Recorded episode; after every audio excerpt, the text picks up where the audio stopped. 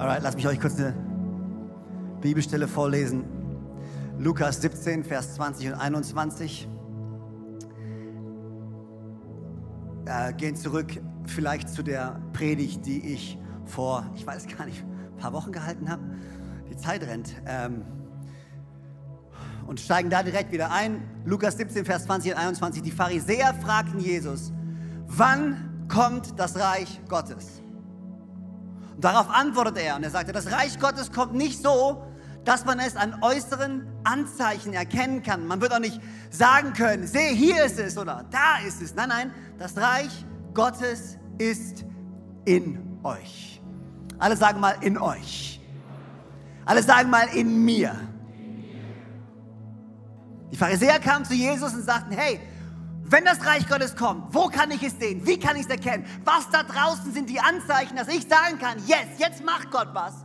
Und Jesus sagt, nein, nein, nein, das Reich Gottes kommt nicht so, wie du denkst. Du wirst es nicht erkennen an den Dingen, die da draußen passieren, sondern du wirst es erkennen an dem, was in dir passiert. Gott hat so ein großes Interesse daran, was in deinem Herzen passiert, was in deiner Seele passiert, was in deinem Denken passiert. So oft versuchen wir Gott und seine Versprechen zu minimieren oder zu reduzieren auf das, was da draußen passiert. Wenn Gott heilt, dann ist Gott da. Wenn Gott rettet, dann ist Gott da. Wenn ich sehe, dass er in meinem Leben etwas tut, dann bin ich glücklich, dann bin ich dankbar und dann ist alles gut. Ich suche nach Beweisen für Gott und seine Realität da draußen. Wir nehmen sein Versprechen, wir nehmen sein Wort und wir versuchen, Gott manchmal den Arm hinter seinem Rücken zu, umzudrehen und sagen, hey, come on Gott, wenn es dich wirklich gibt, dann mach was da draußen. Was wir verpassen ist, dass die wahren Wunder in dem Leben von einem Menschen nicht da draußen passieren, sondern hier drin passieren. Da, wo wahre Veränderung stattfindet, ist in deinem Herzen, in deiner Seele, in deinem Inneren. Gott möchte das nehmen, was in dir ist, um dich verändern, damit du dem, was da draußen ist, auf eine ganz andere Art und Weise begegnen kannst. Das Königreich Gottes ist nicht so, dass du sagen würdest, seht, da ist es, guck, hier ist es. Nein, nein, das Königreich ist mitten in euch. Und Gott, dafür danke ich dir, dass jeder Einzelne, der hier steht, jeder Einzelne, der zugeschaltet ist, in Zürich, in München, in Düsseldorf, die jetzt uns lauschen, die gekommen sind, um von dir zu lernen, die gekommen sind, um zu wachsen. Danke, dass dein wahres Wunder in uns passiert. Und ich bete, dass wir uns heute ausrichten können, lernen können, unsere Herzen öffnen können und verstehen können, was du wirklich tun möchtest in uns, damit wir diese Leben führen können, damit wir zu all dem werden, zu dem du uns berufen hast. Gott, du hast einen Plan für uns, du hast eine Bestimmung für uns, du hast eine Berufung für uns und wir beten, dass du in uns durch deinen Heiligen Geist am Wirken bist. Veränder, wie wir Dinge sehen, veränder, wie wir denken, veränder, wie wir fühlen, veränder, wie wir interpretieren. Gott, mach was in uns. Das bete ich für jeden Einzelnen, der hier ist, in Jesu Namen. Und alle sagen gemeinsam. Amen, Amen, Amen. Warum gibst du nicht zwei Leuten einen High Five und einer Person eine Umarmung? Und dann darfst du dich hinsetzen.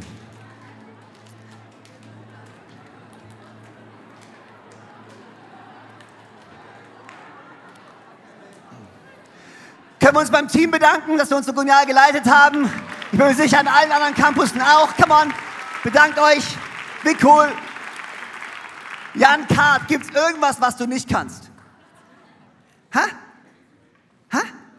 Vieles. Meine Güte. Ist er nicht eine Legende? Jan Kart kann singen, kann Gitarre spielen. Jan kann predigen. Er kann alles.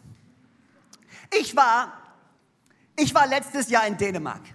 Ich wurde eingeladen von äh, Pastor Thomas Hansen, äh, der Hillsong Kopenhagen leitet und Hillsong Aarhus und Hillsong wo auch immer äh, es noch in Dänemark für Dörfer und Städte gibt, die ich nicht kenne. Äh, er hat mich eingeladen zu kommen und ähm, zu predigen und ich war dort für ein paar Tage. Und natürlich hat er mir gesagt, hey, wenn du schon zu uns kommst, wenn du zu uns kommst, er hat es schon vorher angekündigt, wir gehen ins Legoland.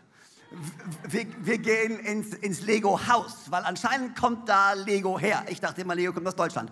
Aber er sagte, wie alles andere, was Gutes aus Deutschland kommt. Aber er sagte, nein, Lego-Land ist aus äh, Dänemark. Ähm, ich weiß nicht, ob das stimmt, aber da ist ein ganz niegelnageltes Neues, so, so ein Lego-Haus. So ein Riesending, so ein, wo du durchlaufen kannst und viele Sachen entdecken kannst. Und ich, als mir das geschrieben hat, dass wir ins Lego-Haus gehen, dachte ich mir, okay, wir können auch essen gehen oder so. Ich meine, eine Option. Oder wir können auch ins Kino gehen oder sowas. Aber Lego, meine Kids sind nicht dabei. Joanna ist nicht dabei. Ich bin alleine. Wir können Spaß haben. Habt ihr einen guten Fußball? Nee, habt ihr nicht. Stimmt. Ähm, und äh, wir, sind, wir sind da hingegangen und dann sind wir durchgelaufen. Und ähm, dann kamen wir an diese eine Station. Es gab so verschiedene Stationen. Bei einer konntest du so Autos bauen, so, so Rennautos. Und dann musstest du die, die designen und die mussten durch so ein, die mussten, so, wie dem auch sei, ich habe es nicht geschafft. Ähm, ich bin nicht so gut in Lego. Aber dann, dann kam da so eine Station, da waren in so einem Raum ganz viele Tische aufgebaut, okay? Und auf diesen Tischen waren ganz viele Landschaften aufgebaut. Ähm, die sahen alle gleich aus, und zwar alle aus Lego, okay?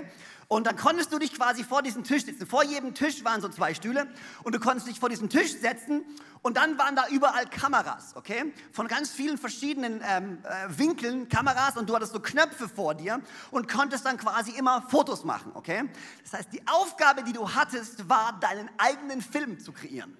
Das heißt, du hast eine fertige Landschaft gehabt und dann hattest du jede Menge Utensilien. Du hattest so jede Menge Mannequins, dann hattest du Flugzeuge und du hattest Autos und du hattest so viele verschiedene Dinge, die du tun konntest. Und die Aufgabe war es dann quasi aus der Landschaft, die da ist und aus den Utensilien, die du da hast, einen Film zu machen. Und ihr könnt euch vorstellen, ich war natürlich super inspiriert von der Geschichte ähm, und hatte eine riesen, die Kinder hinter mir mussten alle warten, weil Freimut war beschäftigt, okay? Weil wenn du wüsstest, was für Filme in meinem Kopf manchmal abgehen. Ähm, aber ich sagte, es war so interessant, weil alle haben die gleiche Ausgangslage. Und dann gehst du nachher raus und du kannst dir die ganzen verschiedenen Filme angucken. Und es war so interessant zu sehen, alle hatten die gleiche Landschaft, alle hatten die gleichen Utensilien, aber jeder Film war komplett anders. Und du konntest anhand von diesem Film schon sehr schnell feststellen, was im Kopf von den Leuten vor sich geht. Ich kann nur sagen, es gab bei uns sehr viele Unfälle, äh, sehr viele Explosionen und ich hatte ganz viel Spaß dabei. Ähm, aber es war so interessant zu sehen, dass in unserem Kopf passieren unglaublich viele Dinge. In unserem Kopf, ob wir es manchmal wollen oder nicht, spielen sich immer irgendwelche Filme ab. Jetzt in diesem Moment in deinem Kopf spielt sich irgendein Film ab. Die Kraft in unserem Denken, die Kraft von unseren Gedanken ist nicht zu unterschätzen.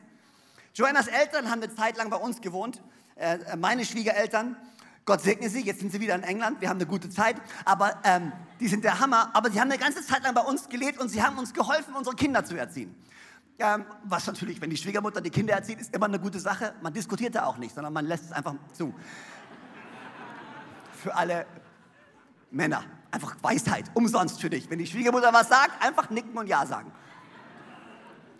Ähm, und eine von den Sachen, die, die mir im Kopf geblieben ist, ich glaube, da hat meine Schwiegermutter mich mehr erzogen als alle anderen, sie hatten immer diesen einen Satz, den sie immer gesagt haben, ich sage es auf Englisch, dann übersetze ich es auf Deutsch für euch, sie hat immer gesagt, it's all in your head.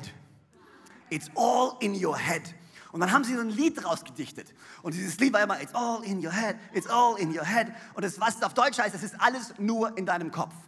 Das heißt, wann auch immer irgendein Kind irgendwas nicht essen wollte, weil es gesagt hat, das schmeckt mir nicht, kam sofort, ah, it's all in your head. Grüne Bohnen schmecken, Spargel schmeckt, Schweinebauch schmeckt und alle sagen, ah, ich weiß nicht, keine Ahnung, wie ich auf Schweinebauch komme, ich habe noch nicht gefrühstückt. Aber, ähm, oder manchmal, weißt du, da hast du so, du versuchst ja Kinder immer motivieren, etwas zu machen. Und manchmal fällt es Kindern ja manchmal ein bisschen schwerer, das zu machen, was die Eltern wollen. Und, oh, und dann bauen sich ja in diesen Köpfen von den Kindern unglaubliche Dinge auf, warum das jetzt so ist und warum das nicht funktionieren kann. Und dann haben wir immer dieses Ding gesungen, immer dieses Lied gesungen. Ah, come on, it's all in your head. Und es hat die Kids sowas von genervt, weil sie ganz genau wussten, was jetzt schon wieder kommt. Hör auf, Papa, das ist nicht nur in meinem Kopf, das ist echt so.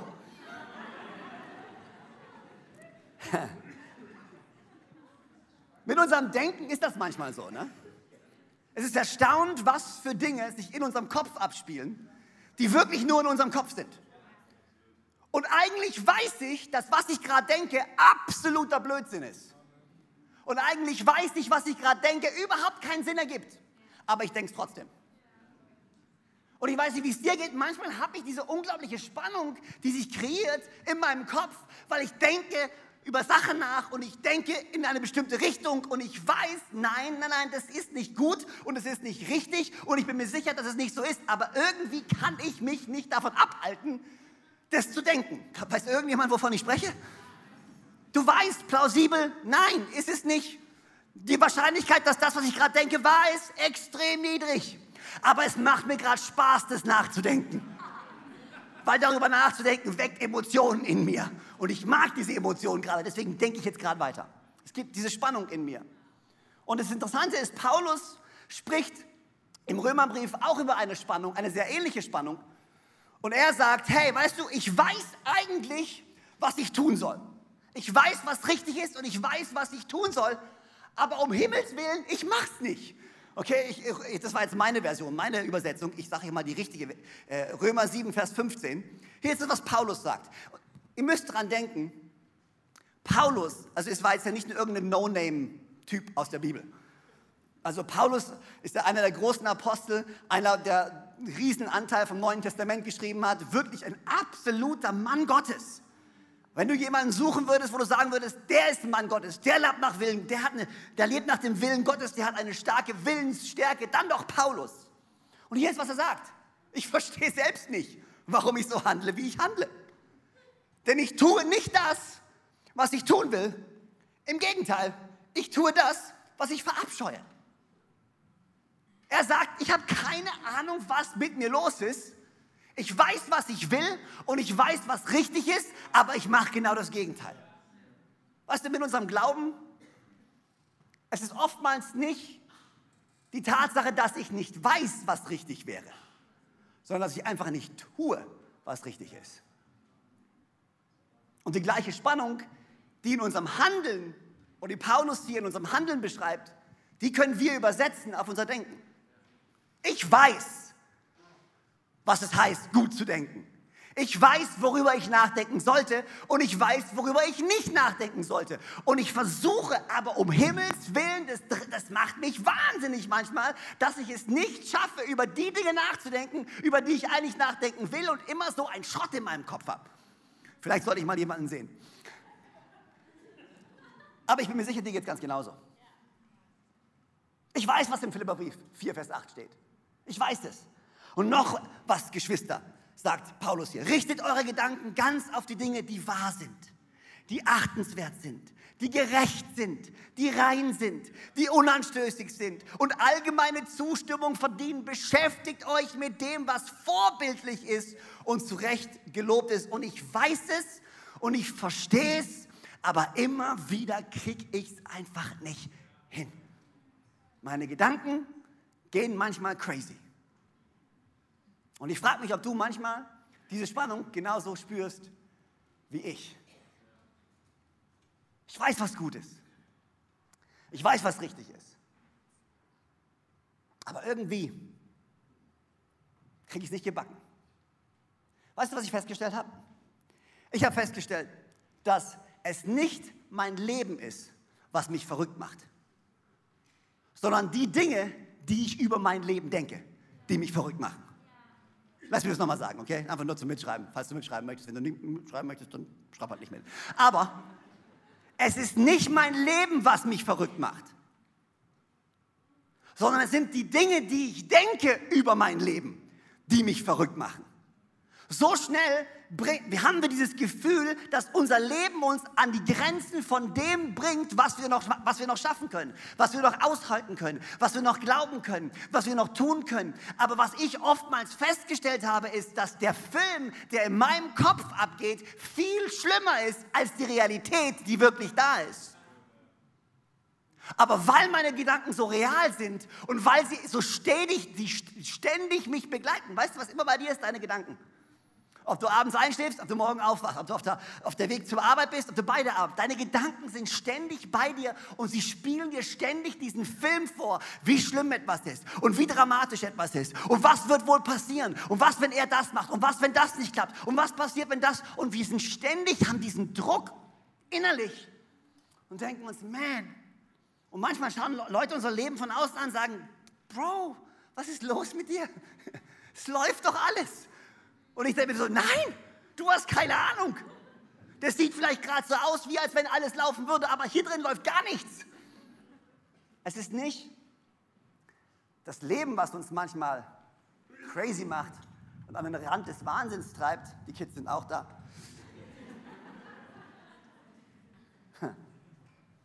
Es sind die Dinge, die ich um mein Leben denke. Und manchmal hört sich es genauso an wie so ein Poltern. Man, kannst, kannst nicht ausstellen. Einfach mal aufhören, drüber nachzudenken. Vor 500 Jahren hat mal ein äh, französischer Philosoph hat gesagt, Michel, ich kann den nicht aussprechen, den Namen. Ich habe vorhin extra jemanden mir sagen lassen, wie man diesen Namen ausspricht und ich habe schon wieder vergessen. Äh, sie hat mir sogar eine Voice-Message geschickt. so, Freimut, so spricht man das aus. Aber keine Ahnung. Aber äh, Michel de Montaigne. Ist ja auch wurscht, wie er heißt. Wichtig, was er gesagt hat. Seid ihr bereit dafür? Er hat Folgendes gesagt.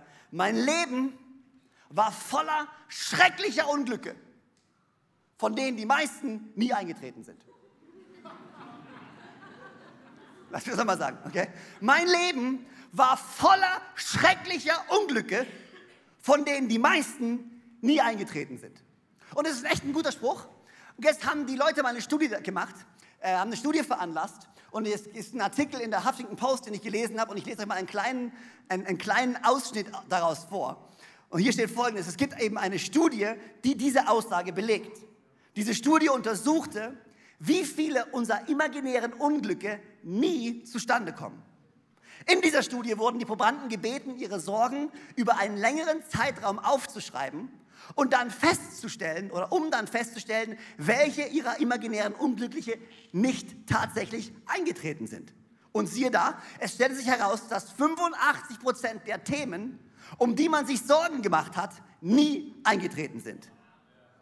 Und mit den 15 Prozent, die eingetreten sind, entdeckten 79 Prozent der Probanden, dass sie entweder mit der Herausforderung besser umgehen konnten als erwartet oder dass die Schwierigkeit ihnen eine Lektion lehrte, die es wert war, gelernt zu werden. Das bedeutet, dass 97 Prozent dessen, um was du dich sorgst, nicht viel mehr ist als ein ängstlicher Geist, der dich mit Übertreibungen und Fehleinschätzungen bestraft. 97 Prozent von den Dingen, wo du dir einen Stress machst, wo dir Angst auslöst, wo Spannung auslöst, wird niemals eintreten, ist nur etwas, was dich nervt und was dich mit Sorgen bestraft. Es ist nicht unser Leben, was crazy ist. Es ist dieses Leben, was wäre, wenn, was crazy ist. Es ist nicht unser Leben, was uns crazy macht. Es ist meine Gedanken und was ich über mein Leben denke, was mich crazy macht. Und was wir auch verstehen müssen, glaube ich, und was wir, glaube ich, nicht so wirklich auf dem Schirm haben, und ich hau mal so kurz ein Statement raus und ich hoffe, das macht Sinn für euch, dass meine Gedanken von heute sind meine Ketten von morgen. Meine Gedanken von heute sind meine Ketten von morgen die, die Dinge, über die ich mir heute Gedanken mache, die Dinge, über die ich mich heute sorgen, das ist wie eine Kette, die ich festmache am Bein, Bein. Das ist wie ein Gewicht, das ich mir auf die Schulter lege. Und wenn ich etwas immer wieder denke und immer wieder denke, dann schleppe ich es mit mir in mein Leben. Und manchmal wäre es nicht schlecht, kurz mal Pause zu drücken. Und kurz mal sich vorzustellen, worüber denke ich eigentlich gerade nach? Okay? Und was passiert, wenn ich immer weiter darüber nachdenke und dann mal kurz, ich, ich, einmal kurz vorspulen. Weißt du, wenn du immer über irgendwas Schlimmes nachdenkst und einmal kurz vorspulen, ein halbes Jahr, ein Dreivierteljahr, ist es krass zu sehen, wie sehr deine Gedanken, das ist auch neurologisch bewiesen, dass das, was du denkst, neue Gedankenströme in deinem Gehirn formt und aus dem, was du denkst und regelmäßig denkst, neue Verhaltensweisen hervorkommen. Dein Denken von heute sind deine Ketten von morgen. Und manchmal glaube ich, wenn wir wüssten, wie krass meine Gedanken gerade sind und was sie ausmachen können, dann würde ich eventuell mir nochmal Gedanken darüber machen, was ich tun kann, um meine Gedanken zu ändern.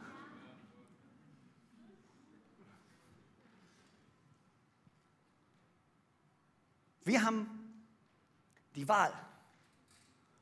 Und ich glaube, das ist manchmal das, was wir vergessen. Und das ist das, was ich eigentlich mehr will als alles andere heute ist. Ja, wir haben Gedanken und ich habe gerade davon erzählt, dass es so schwierig ist.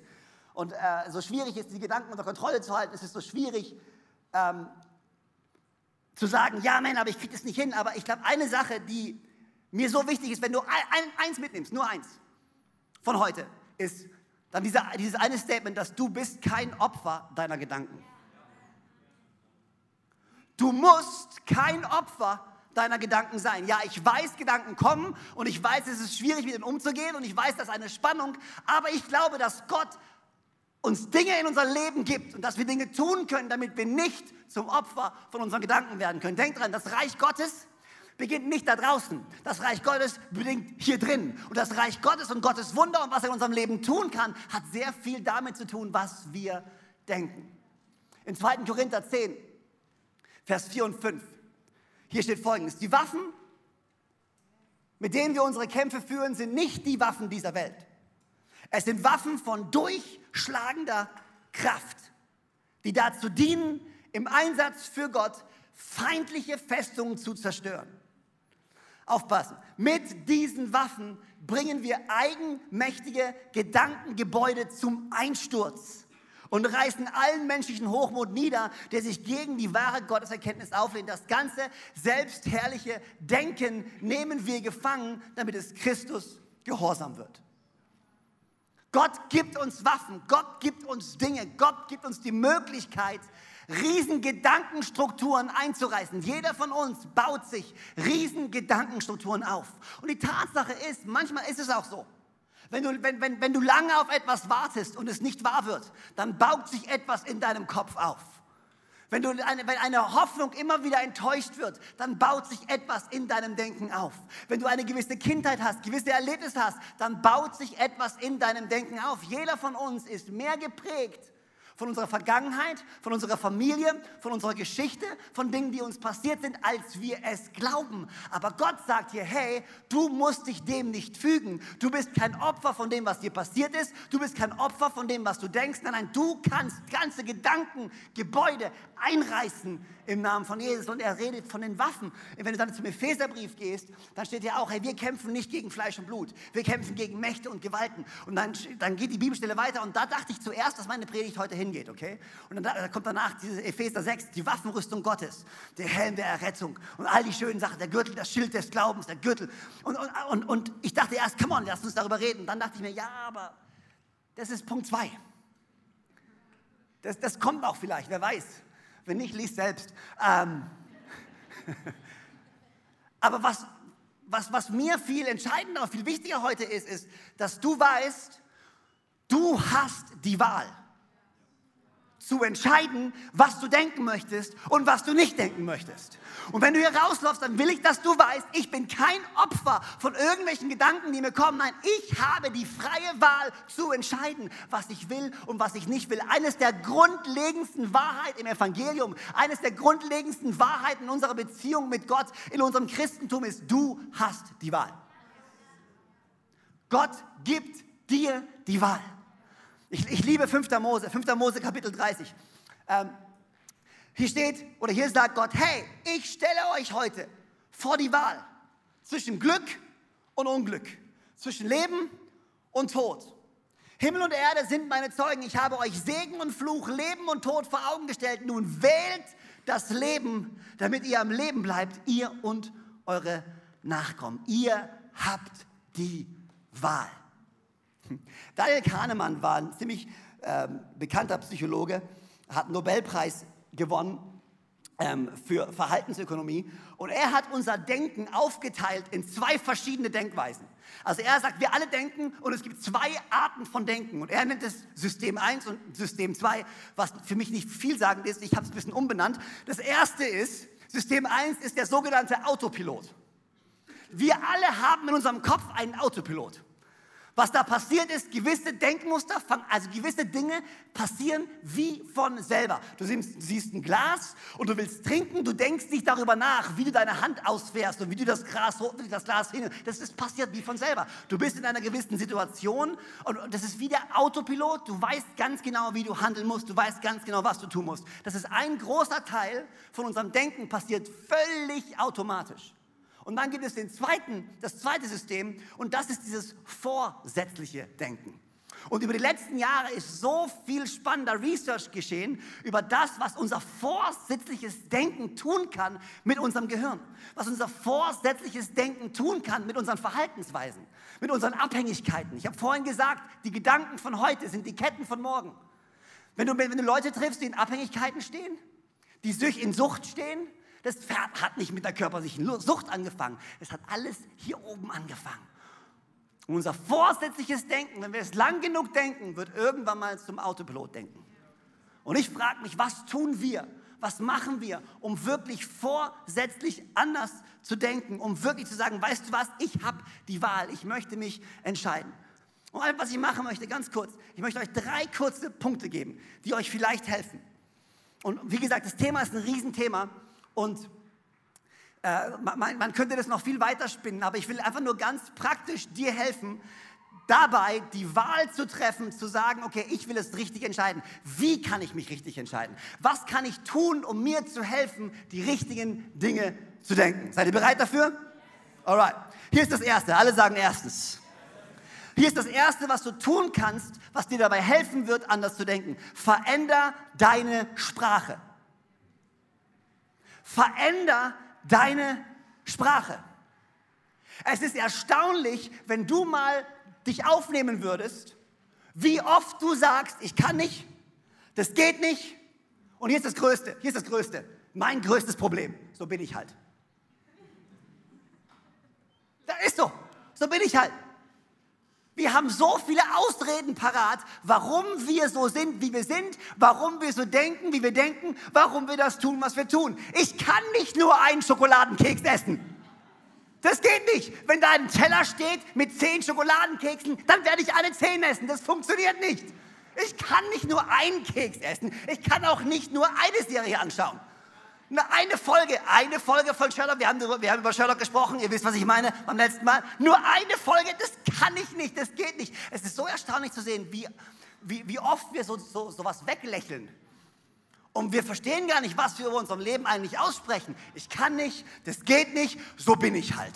Das geht nicht, ich kann nicht, so bin ich halt. Rauchen aufhören, na, wenn ich gestresst bin, muss ich rauchen, so ist es halt, so bin ich halt. Das geht nicht anders. Wenn ich gestresst bin, trinke ich ein Glas Wein, so bin ich halt. Und ein Glas Wein, das geht nicht. Wenn die Flasche offen ist, hey, die arme Flasche, die wird ja schlecht.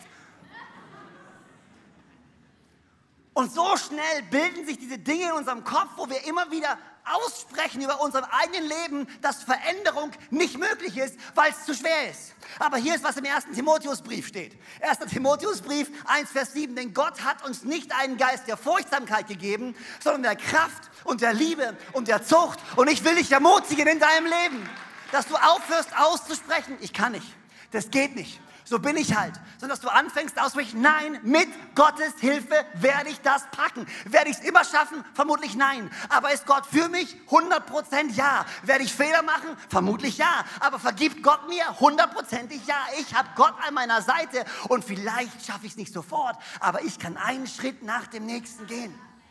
Ich würde wirklich Mut machen. Du willst dein Denken verändern? Fang mit deinen Worten an. Spreche mit deinen Worten aus, was Gott über dir ausspricht. Wie kannst du das machen? Fang an, fang an in der Bibel zu lesen. Hashtag No Bible, No Breakfast. Ich liebe, was unsere Jugend ins Leben gerufen hat. Und wenn du auf Instagram bist, du musst folgen, No Bible, No Breakfast. Was die sagen ist, hey, wenn ich nicht Bibel lese, gibt es kein Frühstück. Und was sie sagen, was sie trainieren damit ist, hey, ich will nicht in den Tag gehen ohne nicht meine Gedanken vorzufüllen, um mich vor mein Herz zu füllen mit den Dingen, die Gott über mir sagt. Die Bibel ist nicht etwas, weißt du, wo du sagst, okay, ja, nein, okay, doch, die Bibel ist zum Studieren. Im Sinne von, die Bibel ist da, um Stunden drüber zu nachzudenken und, und Kommentare sich zu holen und tief reinzugehen. Aber die Bibel ist auch da, um morgens aufzustehen und einfach mal fünf Minuten sich zu nehmen und einfach Gottes Wort über sein Herz aussprechen zu lassen und uns daran zu erinnern, wer ich wirklich bin in Christus. Ich bin sein Kind, ich bin geliebt, ich bin angenommen, er ist für mich, ich kann dieses Leben leben. Du kannst dieses Leben leben. Du willst Gottes Versprechen aussprechen über deinem Leben, dann musst du sie lesen. Du musst sie lesen. Du kannst nichts aussprechen, was du nicht weißt. Ich bin nur ein bisschen begeistert gerade. Ich versuche mich ja ständig. Ich, hab, ich bin, ohne Witz, ne, ich bin vorher auf die Bühne gekommen und ich habe mir gesagt, Freimund, heute bist du ein ganz ruhiger. Ich habe gesagt, heute bist du einer von denen, die so richtig getragen. Ich bin kein Opfer meines Denkens. Ich wünsche mir manchmal wäre ich so. Aber gut, wurscht. Äh, was habe ich gesagt? Veränder deine Sprache. Veränder deine Sprache. Ganz, ganz ehrlich, es ist so entscheidend, dass du anfängst, das zu verändern, was du aussprichst über deinem Leben.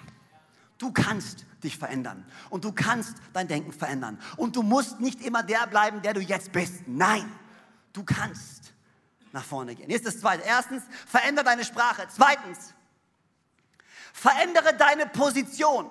Jetzt sage ich es auch grammatikalisch endlich richtig, das Wort. Ich habe es dir richtig aufgeschrieben. Verändere, nicht verändere, weil das ist ein falsches Wort. Verändere deine Position. Ich liebe Psalm 1. Was meine ich damit? Ich liebe Psalm 1 und ich liebe in der alten Übersetzung. Hier steht, glückselig ist der Mann, der nicht wandelt im Rate der Gottlosen, der nicht steht auf dem Weg der Sünder und der nicht sitzt auf dem Sitz der Spötter. Und ich liebe diese fortschreitende Entwicklung, die hier beschrieben wird. Gesegnet ist der, der nicht wandelt, in anderen Worten geht, geht im Rate der Gottlosen, der nicht steht auf dem Weg der Sünder und der nicht sitzt auf dem Sitz der Spötter. Das heißt, wenn du erstmal auf diesem Sitz der Spötter ankommst, was ist es? Du bist der, der mit dem Finger immer auf andere zeigt, der alle Fehler bei allen anderen sieht, aber nicht bei sich selbst anfängt. Fängt, das, du, du, du, fängst nicht an auf dem Sitz, du fängst an, einen Weg zu gehen.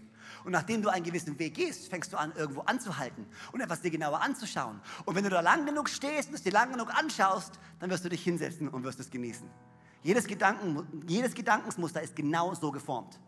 Du folgst einem Rad und du gehst dem Rad hinterher und irgendwann bleibst du stehen und du schaust ihn dir genauer an und irgendwann bleibst du sitzen. Und wenn man einmal sitzt, wer weiß, ist es schwer wieder aufzustehen.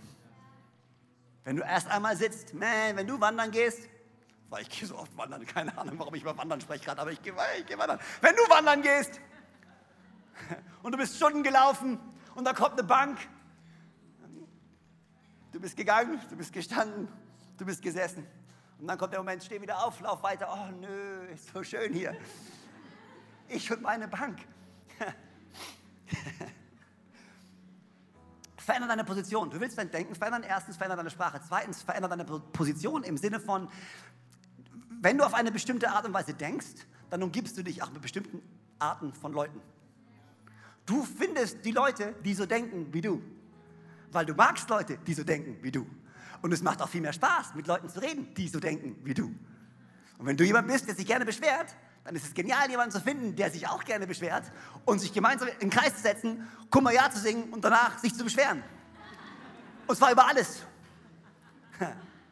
Du willst dein Denken verändern, du musst deine Position verändern, deine Ausrichtung verändern. Such dir neue Freunde, geh in eine Kleingruppe, was auch immer du tun musst, veränder das, was du anschaust, veränder das, wem du zuhörst, veränder deine Position, deine innere Ausrichtung muss sich verändern, damit dein Denken sich verändern kann. Erstens, veränder deine Sprache. Zweitens, dein Reden. Zweitens, veränder deine Position. Drittens, und der ist mir so wichtig, verändere deine Erwartung. Verändere deine Erwartungen. Und jetzt sage ich gleich nicht das, was du denkst, ich jetzt sage. Wahrscheinlich denkst du jetzt, ja, wir sollen Großes erwarten. Hab großen Glauben. Gott kann mich über Nacht von allem befreien. Ich habe großen Glauben. Und ich will dir genau das Gegenteil sagen. Mach mal langsam. Manchmal sind wir viel zu hart uns selbst gegenüber. Und manchmal geißeln wir uns selber mit Schuldgefühlen. Hab schon wieder nicht geschafft. Ich habe doch gesagt, ich werde das nicht mehr sagen. Ich habe doch gesagt, ich will es nicht mehr denken. Und wir sind sowas von hart mit uns selber und so enttäuscht von uns selber, dass wir irgendwann müde werden und diesen Kampf nicht mehr angehen wollen. Ich will nicht mehr kämpfen, weil ich will mir nicht wieder selbst beweisen, dass ich es doch nicht schaffe. Gib dir mal eine Pause. Du bist besser, als du glaubst zu sein. Du bist schon weiter gekommen, als du glaubst gekommen zu sein. Glaub mir. Es gibt so einen Spruch, ich habe und die mich kennen, wissen, was meine Definition von Gnade ist. Meine Definition von Gnade sind drei Worte. Du darfst nochmal. Du darfst nochmal. Das musst du wissen. Ja, okay, weißt du was? Ich will mein Denken verändern. Aber ich weiß auch, dass etwas, was 20 Jahre sich eingeprügelt hat in meinem Kopf, wahrscheinlich nicht über Nacht weg ist. Ja, ich weiß, Gott kann mir helfen, aber Gott, ja, übernatürlich, natürlich, aber Gott will mir nicht nur mit dieser einen Sache helfen, sondern Gott will mir helfen, gute Entscheidungen zu treffen, dass sich andere Dinge nicht wieder einschleichen können. Gott hat das größere Wunder im Sicht. Nicht nur diesen, weißt du, wenn, wenn du eine Wunde hast, die blutest, kannst du natürlich ein Pflaster draufkleben, kannst sagen, ja, was auch immer. Aber du kannst die Ursache bekämpfen, warum du geblutet hast. Und ich glaube, Gott hat so großes Interesse daran, tiefer zu gehen Und ich will dir Mut machen, gib Zeit. So schnell sind wir enttäuscht von uns selber. Enttäuscht, dass wir es schon wieder nicht gepackt haben.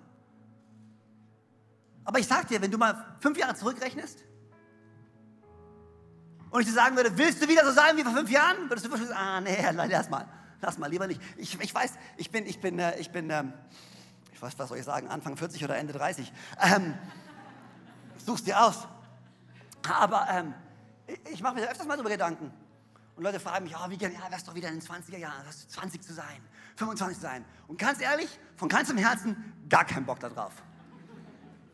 Wieder 20 zu sein, wieder 25, diese ganzen Identitätskrisen, die man durchlaufen muss, herausfinden, wer man wirklich ist und wer man sein möchte und wer man nicht ist und diese ganze Drama von Emotionen und äh, viel Spaß dabei, ehrlich, ey, Freunde. Es ist viel geiler, 40 zu sein, als 20 zu sein. Würde ich mal am Ende dazu sagen. Aber ich möchte nicht mehr zurück, wo ich mal war. Ich habe die wunderbare Art, meine eigenen Punkte kaputt zu machen. Aber gut. Verändere deine Erwartung. Hab nicht so riesen Erwartungen an dich selber um dann ständig enttäuscht durchs Leben zu gehen, dass du heute schon wieder nicht, ich habe es heute schon wieder nicht geschafft, die Bibel zu lesen. Ich habe es heute schon wieder nicht geschafft zu beten. Ich habe es heute schon wieder nicht geschafft, meiner Frau zu sagen, dass ich sie liebe. Ich habe es heute schon wieder nicht geschafft, jemanden um Vergebung zu bitten. Ich habe es heute schon wieder nicht geschafft. Ich habe es heute schon wieder nicht geschafft. Und ich wollte das nicht, nee, und ich wollte die Flasche Wein stehen lassen heute Abend und ich wollte kein Glas trinken. Und nee, ja, ich wollte diese blöde Zigarette wegschmeißen, aber da lag die in meinem Auto. Und ich so, oh, äh, ja, und ich wollte diese blöde Internetseite. Ich habe mir versprochen, da nie mehr drauf zu gehen. Ich habe es schon wieder nicht geschafft. Alle diese Sachen. Und, und wir laufen durch unser Leben und wir geißeln uns selber und haben nachher so einen besiegten Geist. Liegen am Boden und denken, es geht gar nichts mehr. Aber in unserer Schwäche ist Gott stark. In unserer Schwäche ist er stark. Dann, wenn ich nicht mehr kann, dann fängt er wirklich an zu wirken und du darfst heute Hoffnung haben. Du bist kein Opfer von deinem Denken. Gott hat Wunder für dich parat. Gott möchte dein Denken komplett auf den Kopf stellen, möchte dir zeigen, was wirklich wahr ist, was wirklich gut ist, was wirklich ehrenhaft ist. Und er wird dir helfen, dein Denken zu verändern, damit dein Leben sich verändern kann. Das wahre Wunder von Gott ist nicht da draußen, sondern hier drin und in deinem Kopf. Und Gott, ich, äh, ich, damit lasse ich euch gehen. Philippa 4. Er, der das gute Werk in dir angefangen hat. Was? Okay. Oh, habt ihr es gehört? Er, der das gute Werk, wo? Also, also ein bisschen leise jetzt. Wenn ich, wenn ich jetzt hier 30 Minuten schreiben müsste, wenigstens einmal schreien. Er, der das gute Werk angefangen hat. Nicht da draußen, er, der das gute Werk in dir angefangen hat, der wird es zur Vollendung bringen bis an den Tag, an dem Jesus Christus wiederkommt. Du darfst voller Hoffnung sein, dass deine Gedanken sich ändern können. Du darfst voller Hoffnung sein, dass dein Leben sich ändern wird. Du darfst Hoffnung haben, dass du nicht so bleiben musst, wie du bist, sondern dass du durch die Gnade von Jesus Christus ein neues Leben führen kannst. Siehe, Altes ist vergangen, Neues ist geworden. Mit Gottes Hilfe und seiner Gnade sagt er immer wieder zu dir, du darfst doch mal heute, du darfst doch mal nach dem Gottesdienst, du darfst doch mal morgen, du darfst doch mal, du darfst immer wieder anfangen und er wird mit dir gehen, jeden einzelnen Schritt. Du bist kein Opfer deiner Gedanken.